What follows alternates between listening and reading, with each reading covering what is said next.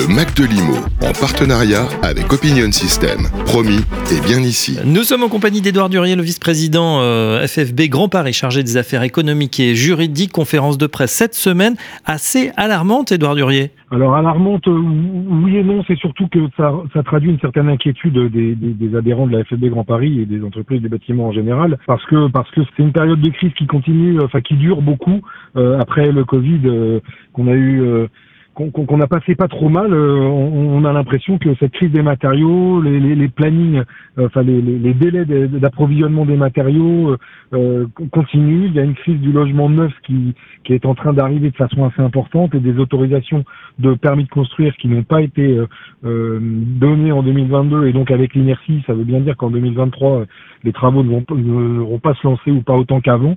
On n'atteint pas notre niveau de 2019. Oui, vous avertissez sur les prémices d'une crise du logement neuf, activité 2022. Au niveau du Grand Paris, 31 000 logements neufs ont été mis en chantier, alors même que la loi sur le Grand Paris en demande 70 000. Là, il y a un sacré écart. Ah bah oui, oui, oui, on, on comprend, on comprend pas pourquoi il y a un tel écart. Différents phénomènes, euh, les, les zones ZAN qui, qui empêchent, euh, enfin peut-être d'avoir du foncier euh suffisamment en masse pour pour que les les, collectivités puissent construire. Elles ont de toute façon, les collectivités territoriales, des, des budgets qui baissent. Donc là aussi, elles hésitent à lancer euh, en, marché public euh, des opérations. Et en marché privé, les maîtres d'ouvrage euh, freinent un petit peu, sont assez réticents. Les taux des banques sont montés, les, les, coûts des travaux sont importants. Donc ils réfléchissent à deux fois avant de lancer certaines opérations. Oui, vous avertissez aussi sur une possible défaillance d'entreprise qui va s'accélérer, prémisse d'une année 2023 qui s'annonce rude, avec notamment des PGE hein, qui n'ont pas commencé à être remboursés, mais qui vont l'être courant 2023. Ça pourrait mettre certaines entreprises en difficulté. Exactement, absolument, parce que la concordance des, travaux en moins, euh, des coûts des matériaux qui grèvent nos trésoreries et nos marges, et, de, justement ces remboursements de PGE qui vont arriver euh, dans le courant de l'année euh, font que certaines entreprises qui avaient réussi à tenir jusqu'à maintenant euh, auront, je pense, bien du mal à tenir en 2023. Ouais, vous justement cette crise des matériaux, des matières premières, on a l'impression que c'était voilà une crise ponctuelle hein, suite à, aux événements de 2022, entrée de la guerre Russie-Ukraine, etc. Et pourtant, on voit que ça dure, hein, ça reflue un tout petit peu, mais les prix restent à des niveaux quand même très élevés. Absolument. la guerre en Ukraine n'étant pas terminée, la Chine n'ayant pas encore complètement euh, relâcher tous les conteneurs qui sont euh, encore bloqués pour beaucoup euh, sont déjà de, ça donne un contexte qui fait que effectivement les matériaux, les prix des matériaux ne redescendent pas. Euh, certains ont encore un peu augmenté en janvier, euh, d'autres sont un peu redescendus, mais enfin, euh, on voit pas nous une descente sèche des, des, des, des, matériaux, des prix des matériaux. Et puis la crise de l'énergie, même chose. La guerre en Ukraine a quand même pas mal augmenté le prix de, de, de l'énergie pour nos fournisseurs comme pour nous.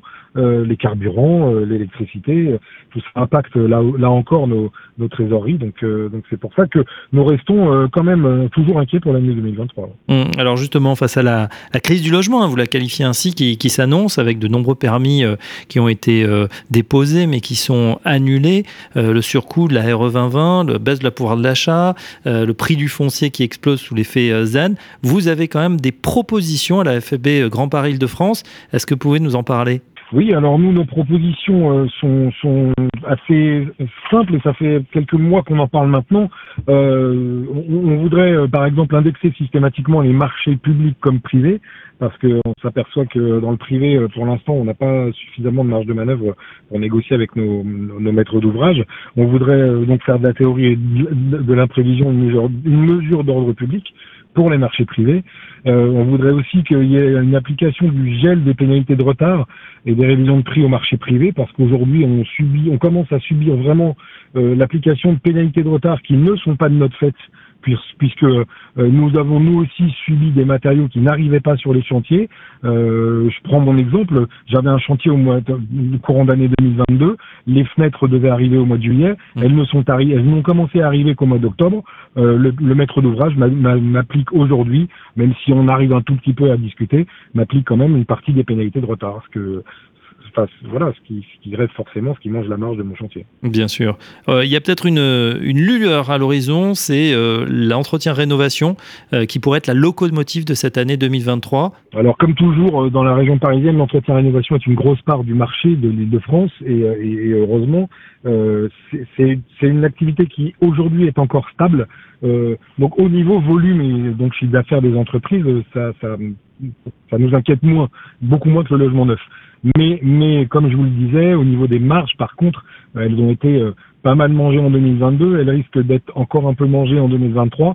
Et nous devons absolument, pour réussir à préserver euh, nos emplois notamment, à, nous devons maintenir nos marges et donc continuer à discuter fortement avec nos maîtres d'ouvrage, avec nos fournisseurs bien sûr, en essayant de ne pas être trop pris dans un étau très très serré. Voilà l'état du marché hein, un peu compliqué pour ce début d'année 2023. On espère que, ça s'améliore. En tout cas, les, pistes sont là et les propositions de la FFB sont là. Merci Edouard Durier, vice-président FFB Grand Paris chargé des affaires économiques et juridiques. À très bientôt sur Radio Imo. Le Mac de l'Imo en partenariat avec Opinion System. Promis et bien ici.